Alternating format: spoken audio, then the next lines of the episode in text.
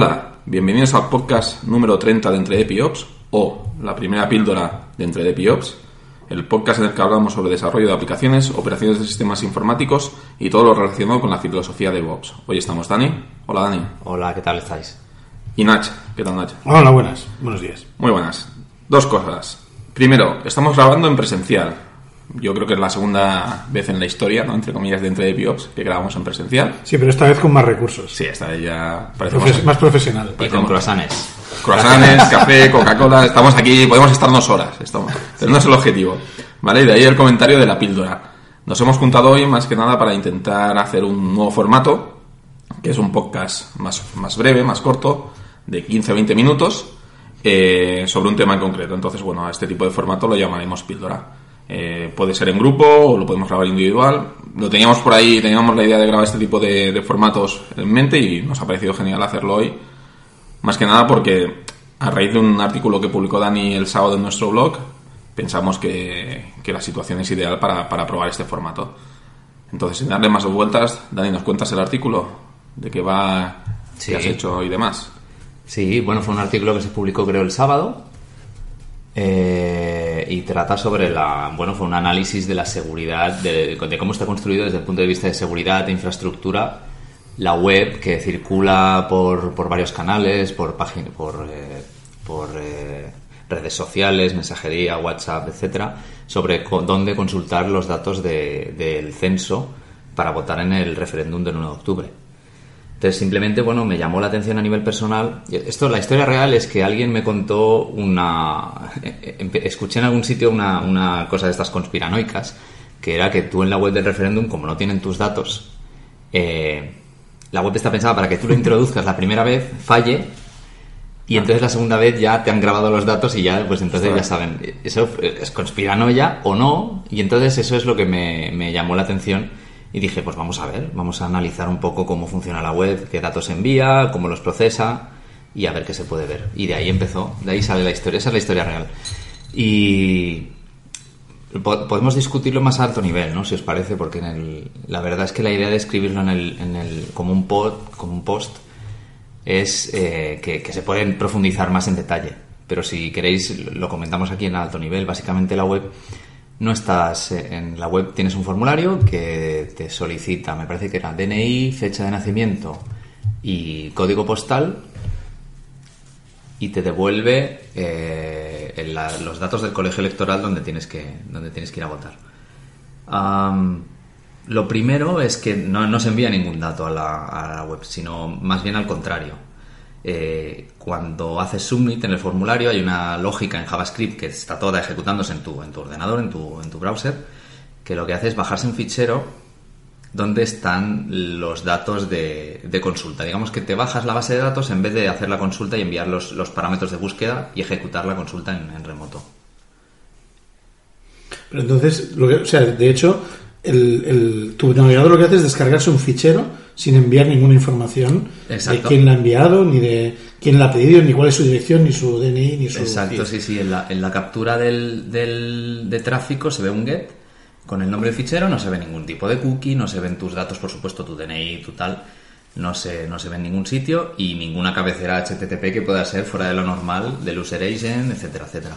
Y tampoco, o sea, lo único que pueden ellos decir es cuánta gente, cuántas veces se les ha pedido ese fichero. Eso es, sí, sí. O sea, la, la parte de la conspiranoia ahí quedó ya un poco, pues, eh, eh, eliminada, ¿no? Porque no estás enviando nada que te permita, pues, crear un- un- una identidad de la petición. Y entonces- Bueno, la IP. La IP, sí. Sí, la IP. la IP, la IP, claro. Pero vamos, por la Exacto. IP lo puedes hacer desde cualquier bar y... Claro, ya está, ya no, no tienes, no tienes ningún tipo de vínculo. Y básicamente, pues ese fichero que te bajas eh, no contiene toda la lista del censo, porque hay, una, hay un método para hacer sharding. O sea, el es el fichero está. El sharding es un método de almacenar, de, de- de almacenar información en bases de datos que es muy rudimentario en realidad. Es una cosa muy cool de nombre, pero es una cosa, es, es- vamos a partir el- la información en n eh, bases de datos, orígenes de datos o ficheros diferentes. Entonces, cuando tú haces una petición, mediante diferentes técnicas, que por ejemplo pueden ser los hashes, que es la, la que se usa en este caso, ya sabes eh, la lógica, ya sabe a qué fichero eh, destinar tu query. Entonces no, no, puede, no haces una query en, millones de registros, sino que la haces ya en una en un, fich- en un conjunto de registros que es más. En un segmento, ¿no? En un segmento, exactamente. Y entonces, pues nada, por sharding te- la lógica de JavaScript sabe dónde, qué fichero se tiene que bajar. Dentro de ese fichero hay unas pocas decenas de, de entradas de registro y ahí es donde se, se ejecuta tu búsqueda. Se ejecuta, se ejecuta todo el local y se te devuelve la información de, del sitio donde tienes que ir a votar.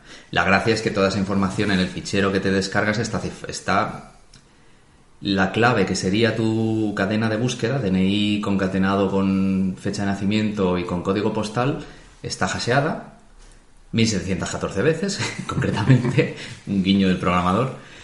Eh, y el valor, que es la información censal que se recupera, está cifrada con una clave eh, que viene de tu hash, de este hash de 1714 veces también. Entonces, bueno, criptográficamente es una forma segura, no hay, en principio no hay ningún tipo de preocupación. Luego comentaremos este punto un poco más, si queréis. Sí. Una, una cosa, Dani, lo de las 1714 veces para la gente que. Porque, claro, estamos hablando que. O estamos asumiendo que la gente que nos escucha es de Barcelona, ¿vale? Que mucha gente sí que es de Barcelona, pero hay gente del extranjero. Además, bueno, eh, tenemos gente de México, Sudamérica, etcétera, etcétera. Si puedes situar un poco el porqué ¿Tú, 1714. tú me has visto cara de historiador, David. El 1714 creo que es, bueno, es la fecha donde hubo la, la guerra de sucesión eh, final, carlista, creo que era. No es que no lo sé, me van a llover collejas aquí porque estoy hablando sin nada. De hecho, puedo mi- 1714 es cuando Cataluña perdió una guerra, no recuerdo si era una carlista o no, pero además es cuando se establece el decreto de nueva planta Ajá. De Felipe II, creo que era, no, no Y, recuerdo. y la fecha del 11 de septiembre creo que es fue cuando cayó Barcelona, ¿no? Sí, sí. Vale, Que pues digamos que es el cuando- día de la, di- el- la que es cuando Cataluña pasa a ser parte de, de la, corona, de la corona de Castilla. No, creo que ya lo era. Ya lo era. Ya lo era. Sí, sí. Pero bueno, en- Bueno, es igual, es una fecha muy señalada Estamos, de... tan- estamos caminando por... Sí, sí, por volvamos, volvamos- peligrosas. Volvamos a la parte... Sí, sí. Alguien que nos explique en los comentarios exactamente. Hay, hay una cosa que sí que quiero resaltar por si de esto. O sea, esas 1714 hashes que se hacen es, es no es una no es un cifrado. No es un cifrado. Es- claro. O sea, la función de hash lo que hace es establece una relación entre una cadena y el valor que al que corresponde. Exactamente. Entonces, no, con- no es una no es que se cifre 1714 veces. Exacto, exacto. De hecho, no tendría sentido cifrar tantas veces. No tendría ningún sentido, sí, sí. El hash al final es una función, se le llama función resumen, ¿no? Estamos hablando de que eh, concretamente es el SHA-256 lo que se está utilizando aquí. La función eh, SHA básicamente, o, en general cualquier hash, lo que hace es coger un bloque de arbitrario en tamaño, un bloque de bits arbitrario, y devolverte una cadena de bits eh, resumen y de tamaño fijo. Entonces eh, te permite hacer controles de integridad, sobre todo. Si tú te descargas, lo típico que te descargas una ISO de internet y quieres saber si la fuente es correcta y no ha habido problemas de, de errores de transmisión, etcétera, pues le haces el hash para comparar si lo que te has descargado tú es lo mismo que, estaba en el origen, ¿no? Y en este caso, claro, el hash lo que tiene es que es muy def- es casi imposible de revertir. O sea, tú teniendo computacionalmente calcular el hash de un, de un texto, de, un- de una cadena de caracteres o de bits es, es fácil, es rápido, pero eh, a partir, si yo te doy un hash, volver al original es prácticamente imposible, entre otras cosas porque hay colisiones, hay muchísimas, muchísimos conjuntos de, de- de binarios que te darían el mismo hash. Lo que pasa que a la vez es difícil de colisionar. Bueno, esto igual daría para otro, para otro podcast, pero básicamente es que si yo te doy el hash, mis datos están seguros. Hay una forma de comprobar eh, si yo sé qué datos ha- se han usado, de comprobar que exactamente los hashes coinciden y la, y la información es la misma, que es la que se usa en esta web, y, y a la vez eh, sin saber que- cuáles son los datos originales, ¿no? Sin saber cuál es tu DNI, fecha de nacimiento y código postal original. Entonces, recopilando un poco lo que estamos diciendo, que esta web tiene toda la base de datos censal de la gente que, que tiene que votar en trozos pequeñitos, Sí, ¿vale? Y en- encriptado. exacto. ¿Pero es de la gente o de los sitios, de, de los lugares, de, de los colegios O sea, la- electorales? el valor que se te devuelve es el con- colegio electoral. El Sí, sí, no, pero digo la base de datos. Claro, en, en la base de datos hay una clave que es tu DNI, tu fecha de nacimiento y tu, y tu código postal que está hasheado. O sea, tú no lo ves en claro, evidentemente. Está hasheado. Y el valor es el colegio electoral con la mesa, el distrito y la sección. Básicamente. Que esa parte, la parte del valor está cifrada. Ahí sí que hablaríamos de un cifrado simétrico, de una AES 256. Y eso sí que cuando se ejecuta la búsqueda, como tú has introducido tus datos, una vez localizado el hash y la entrada correspondiente, la forma de desencriptar ese resultado es usando ese hash mismo para aplicar el AES 256. En, el cifrado simétrico, la, la clave, la misma clave sirve, sirve para cifrar y descifrar. Entonces, supuestamente, los autores de la web lo han cifrado todo con la clave y la misma clave que viene de tu hash lo, eh, se puede usar para descifrar. Es decir, que esa base de datos se podría utilizar para extraer una lista de todos los colegios públicos. Sí. Sí, sí. Pero bueno, Lo que pasa que es difícil, claro. O sea, tienes que tiene, estarán cifrado por persona, es decir, Claro, necesitarás si, una la clave, persona. si la clave de la ESPAN, o sea, si el valor, el valor de la base de datos está cifrado con AES y la clave es el, el- la clave, Es que la clave no es la clave no es bien bien el hash. O sea, aquí hay- no quería entrar tanto en detalle, Ah, la web se explica mejor, pero bueno, lo que hace la- el JavaScript es generar dos hashes. El- lo que llaman first hash y second hash, lo- los, nombres de las variables que usa el programador, ¿no? El, el- el first hash es eh, la iteración de 1714 veces y el second hash es la iteración una más, o sea, 1715.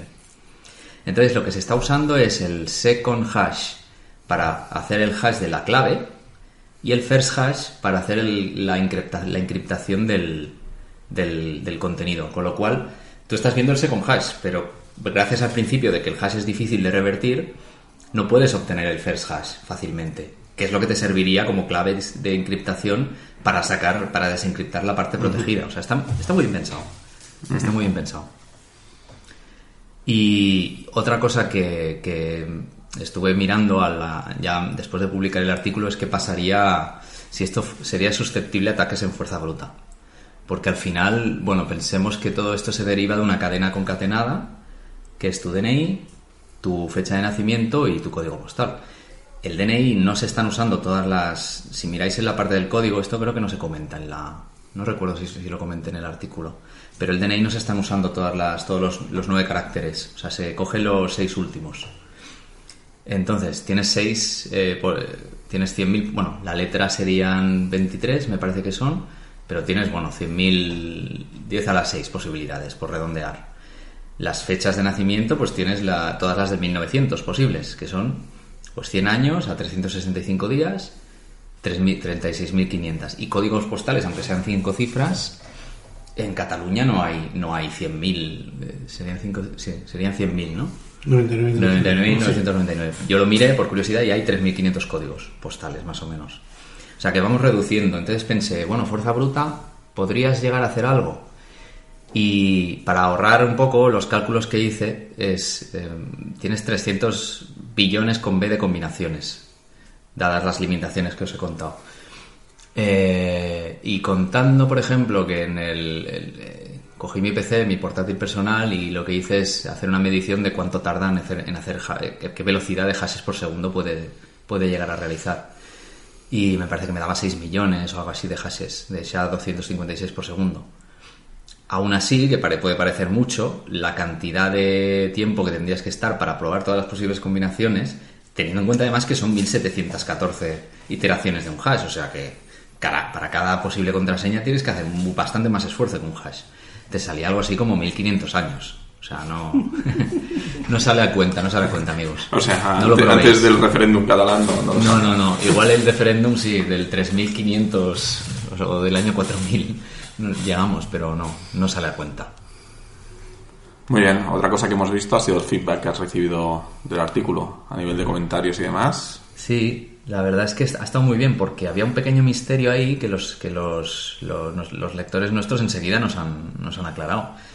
Que era básicamente que cuando devolvía la, o sea, la cadena desencriptada con la información censal, contenía un campo que no se escribía en el HTML, un campo sexto. Digamos que había cinco campos que era dirección del nombre del colegio electoral, dirección, código postal, distrito y mesa. Creo que eran. Y había un sexto campo que nos estaba presentando como respuesta a la, a la query. Y ese sexto campo contenía algo que parecía una, un, un texto, hexa- un, una, un string hexadecimal, que yo estaba muy descolocado porque no sabía a qué, a qué correspondía. Y hay un par de usuarios por ahí en los comentarios que enseguida fueron a la- a la- a lo que yo creo que es la respuesta. Igual no, pero yo creo que sí, que es padding. Básicamente es padding, es un relleno. O sea, la, la cosa es que la es, hay dos tipos de cifrado. Está el cifrado de, flujo y el de bloque. En el de flujo, básicamente, tú vas alimentando con bits eh, eh, y el resultado te sale cifrado, pero en el de bloque necesitas cifrar bloques exactos de, un número de bits determinado. Entonces, si por ejemplo, el cifrado de bloque de AES es 128, pues si tú quieres cifrar 129 bits, pues no puedes. Tienes que ir a, a 256, que es el siguiente salto. Y aquí pasa un poco lo mismo. O sea, si tú haces un par de cálculos y miras los bits que hay cifrados ahí y tal, te sale que es un número múltiplo, me parece que eran 11 veces, 11 bloques de 128. Claro, o sea, no siempre coincidirá que la información del nombre del colegio electoral con tal, con, eh, con el- la, mesa, el distrito, etcétera, me dirá exactamente el número de bloques que tú necesitas. Entonces tienes que rellenarlo con un poco de basurilla. Y tiene toda la pinta que ese padding, que ese sexto campo es, es de padding. Sí, esto, esto, bueno, antes lo comentábamos antes de empezar a grabar, es, es una posibilidad, pero es un poco raro utilizar una cadena. Porque esta cadena está en todos los ficheros, está en todos los registros. Eh, claro, esta cadena es desencriptada, con lo cual no podemos saber en principio si están todos los registros. O sea, lo que sí que es verdad que todos los registros miden exactamente, me parece que eran 360 y... ahora no me acuerdo. 360, 384 caracteres o algo así. Eh, claro, para mm, ver la validez, para ver si realmente existen las cadenas o no en todos los casos, tienes que introducir tus datos para ver el resultado desencriptado. Eh, uno de los dos usuarios, eh, que no, de lectores que nos comentaron que nos eh, comentaron esto del padding, dice que gracias a varios co- compañeros que probaron, que le proporcionaron sus datos o hicieron la query con, con- con sus datos, sí que ve que la cadena está en todos los sitios. Y es igual. Y es, y es, no, no creo que sea igual. No creo que sea igual, lo cual sería un poco absurdo también, es verdad. Lo digo, lo digo porque, claro, normalmente el padding se hace con ceros o espacios, depende del tipo de dato. Entonces, También. eso es una buena teoría la del padding, ¿eh? pero luego también está el tema de que, bueno, en los comentarios uno de los, uno de los lectores te comenta que es una cadena hexa- hexadecimal de 102 bytes Cierto. seguida de S más 03. Cierto, cierto. Si ese, ese ese 03 me recuerda a, a utilidades de splitting de, de ficheros y me da por pensar que no sea quizás algún tipo de CRC sobre o bien el fichero o sobre que- el que sea un campo fichero válido para que no lo... que, que luego tampoco lo está usando la aplicación, ¿no? Por, por lo que has Claro, visto tú. sí. Pero no sé, son teorías un poco esotéricas también, casi conspiranoicas. Sí, la, la verdad es que, claro, te abre muchas, te abre muchas preguntas el, el- el campito este. Por eso yo en el, en el post puse por ahí un llamamiento al, al, al developer original, que no sé si, no sé si tendrá mucha voluntad de presentarse y dar la cara por, por temas de, por temas guardia civilenses, digamos. De seguridad del Estado. Pero sí, sí, pero estaría bien saberlo, estaría bien saber y que nos sacara de la duda si es padding o no, por qué no, es, por qué no son ceros, efectivamente, si es padding, y el S03 ese ahí que, que está al final, que, que pinta. La verdad es curioso, es curioso. No sé si el discus. Tenemos el discus configurado para aceptar comentarios anónimos, ¿verdad? Me parece haber visto comentarios anónimos en el blog. Pues no, o sea, lo, lo chequearemos, lo chequearemos. Lo digo si, si, si se llega a fiar de discus. Igualmente, y a mí lo que me ha gustado ha sido, bueno, después de leer el artículo de Dani me he dado cuenta de, la- de lo bien pensada que estaba toda la aplicación web, que realmente el developer que lo ha hecho se lo ha pensado todo, developer barra developers, se lo ha pensado todo. Además, una, una lo que comentábamos, una, una web que no utilizaba Ken, que no utilizaba base de datos, Exacto, sí. ¿vale? que está muy pensada a ser fácilmente replicable. Como comentábamos en el episodio de serverless, esto perfectamente podría, podría correr en un lambda, podría correr en, en infraestructura, En cualquier sitio. en cualquier sitio. Y De es hecho- muy ingeniosa. De hecho, de ahí este artículo. O sea, en el artículo que ha escrito el Dani, el artículo no viene con la intención de promover nada ni, ni, ni declarar ninguna intenciones de nada. Nosotros nos centramos en la parte técnica, que creo que, que después de lo que ha explicado el Dani queda más que justificado nuestro interés. Pero, pero realmente viendo el histórico que llevamos con otros con otros software desarrollados para para, para esta bueno para, para uso gubernamental por así decirlo por, o por gente del estado no como el Le- Lexnet no que utilizan Sí. grandes empresas con subcontratas y demás pues bueno la calidad habitualmente este tipo de software o este tipo de páginas eh, públicas deja mucho que desear y entonces de No, ahí no sé qué es LexNet, tío. Lexnet O es sea, te he oído decirlo a ti dos veces o tres hoy ya y no, todavía no sé qué es. LexNet es eh, un software que se utilizaba a nivel, me parece que por, por los, jue- eh, los abogados para presentar delante de, no sé si que de para los jueces, o sea, para todo el tema judicial, ¿vale? Exactamente no sé qué órgano lo rige, que básicamente es cuando tú presentas escritos y demás, es la digitalización de la plataforma para, para todos los procedimientos judiciales y demás que ha puesto el Estado español a disposición de todos los abogados. Entonces, es una base de datos de... Es, es una aplicación, es un entorno. Entonces, tú cuando quieres enviar pues cualquier información, documentación y demás, la manera de digitalizarlo, antiguamente era con papel, pues bueno, pues ahora en teoría nos hemos modernizado y va con esta plataforma. Entonces esta plataforma tuvo un fallo de seguridad grande, que es que básicamente en la URL cambiabas el ID y entonces podías acceder a los datos, o sea, toda la documentación privada y datos de otros casos y de otros. Entonces esto saltó a la luz, eh, enseguida salió salió el gobierno aquí un poco a dar la cara, incluso incluso hizo algún comentario también gracioso que decía que bueno que que con buena voluntad no tenía que pasar nada, ¿no? Con buena voluntad por parte de los usuarios. Con la buena voluntad bien conocida de los hackers, claro. Entonces, a ver, es una plataforma en teoría cerrada, no sé cuán segura es, ¿vale? Sé que necesitas credencial y está cerrada a los, a los abogados y a la gente vinculada con el mundo judicial y demás. O sea, no es una plataforma abierta que podamos entrar cualquier usuario, pero bueno, que, que, parece ser que la seguridad deja mucho que desear. Entonces, lo último que leí es que se había vuelto, bueno, habían vuelto a tener problemas de seguridad o, o en disponibilidad de la plataforma hace nada. Si seguís, por ejemplo, a David Bravo, que el, este abogado español que, que muy defensor de, de, todo el tema de... Bueno, se hizo muy famoso por todo el tema de, del peer-to-peer, de la copia, privada, copia, uso de la copia privada y demás. Entonces, David Bravo ya hace tiempo que lo, que lo denunciaba, que se había, se había invertido mucho dinero en esta plataforma, etc. Bueno, volviendo, no sé si queréis comentar algo más sobre... No. yo, solo quiero decir que el, el, estudio que ha hecho Daniel, Dani me parece de aplauso, o sea, es realmente genial. Supongo el código, mm, respecto a lo que decía esto hace un rato David, em, eh, pues tiene cosas muy bien pensadas, estoy de acuerdo. Supongo que tendrá algunas otras que quizás se podrían ser mejorables, evidentemente, o incluso alguna cosa que pueda parecer rara fuera de sitio.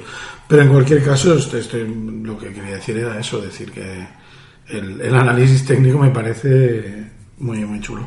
Y esto sobre todo, y más que nada el análisis técnico hay que no, olvidemos una cosa que se puede hacer porque quien ha diseñado esta web no estaba pensando en la seguridad por oscuridad. O sea no he tenido que hacer todo está ahí. O sea tú abres el le das botón derecho a la página HTML de inicio tienes tu JavaScript ahí.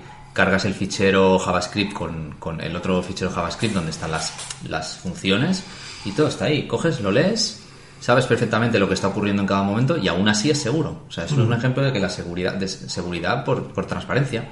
Es decir, aquí lo tienes, estoy usando cosas estándar, estoy usando hashes, estoy usando eh, criptografía AES 256, lo hago así y no pasa nada. Y aquí está. No has tenido que hacer ni un sniffing grave, ni nada, nada, nada, ni nada grave. Y todo el trabajo de prepararte, o sea, de hacer el, el análisis técnico para el, para el artículo, eh, más o menos cuánto tiempo puede llevar. Pues me tomó un día, más o menos, poco menos de un día. Sí, igual lo más, lo más complicado a lo mejor es ordenar las ideas para, para escribir un artículo que tenga sentido y que... Porque en el artículo parece que todo va muy fluido, ¿no? Descubrí esto y entonces pasé aquí y entonces vi lo otro, pero realmente cuando estás investigando y cuando vas dando tumbos, es eso, más dar tumbos y encontrar cosas y, y intentar entenderlas y volver para atrás, etcétera, y buscar que, claro, el orden original no es el orden en que, en que aparece en el artículo, ¿no? El artículo está más guionizado. Pero bueno, aparte de lo que sería la literatura del artículo, hacer el análisis, por ejemplo, si, si en vez de para un artículo lo, habrías, lo hubieses hecho para validar la seguridad o la confiabilidad del sistema, habría sido un día de trabajo. Sí, más o menos. Y sin, sin usar herramientas tampoco muy... Nada, no. Eh, lo único, pues lo que comento en el artículo, las Chrome Developer Tools, porque realmente la web aparecía, eh, aparece que por ese, está publicada por SSL, HTTPS, con un certificado de cómodo, que en realidad vi que era de Cloudflare, o sea, están usando una CDN por arriba también. Eh, lo cual tiene mucho sentido en contenido estático. Una vez que tienes contenido estático ya, pues no te hace falta eh, sincronizar datos ni nada. Y, básicamente pues con un, digamos con una captura de tráfico normal no podrías llegar a ver lo que hay ahí. Lo que pasa que las Chrome Developer Tools te permiten esnifar el tráfico de red del navegador antes de que pase al canal al canal SSL, con lo cual lo ves todo en claro. Esa es la única la única herramienta que, que llegué a usar. Lo otro, inspección de código y entender entender el, el asunto como iba. Ok, pues me parece que después de esta clase magistral de Dani ya podemos dar podemos dar la píldora por acabada. Hemos dicho entre 15 y 20 minutos, llevamos 25. 25, Con lo perfecto. cual, yo de aquí quiero mandar un fuerte abrazo al dueño del perro que está ladrando en la calle, ¿vale? No sé si lo escucharéis en la grabación, pero me está, me está volviendo loco. Cosas del directo. Cosas, de, cosas del directo y, y demás, pero bueno. Simplemente recordad que para nosotros es súper importante que nos paséis feedback, saber que estáis ahí, sabéis que, está, que estáis al otro lado y estáis escuchando. Eh, ya nos habéis pasado mucho feedback en el artículo del Dani. Dejaremos en la nota del, de, este, de esta píldora el enlace al artículo del Dani. Y bueno, poco más. Os agradeceríamos que nos dierais un me gusta en iBox, eh, valoración de 5 estrellas en iTunes, que ahí tenemos poquitas, a ver si le damos un empujoncito y, conseguimos colocar el podcast un poco más arriba. Y bueno, eh, simplemente dejaremos los enlaces a nuestra web, ¿vale? Que es www.entredepiops.es y a nuestra cuenta de Twitter que es arroba entredepiops. Y sin más, nos despedimos. Dani, Hasta la próxima. Nach Hasta otra. y os habla David. Through the centuries, the endless string of memories. Through the progress and the waste. Still the rivers flow, the sun will glow, the seeds will grow, the wind will come and blow it all away. Are just a memory place.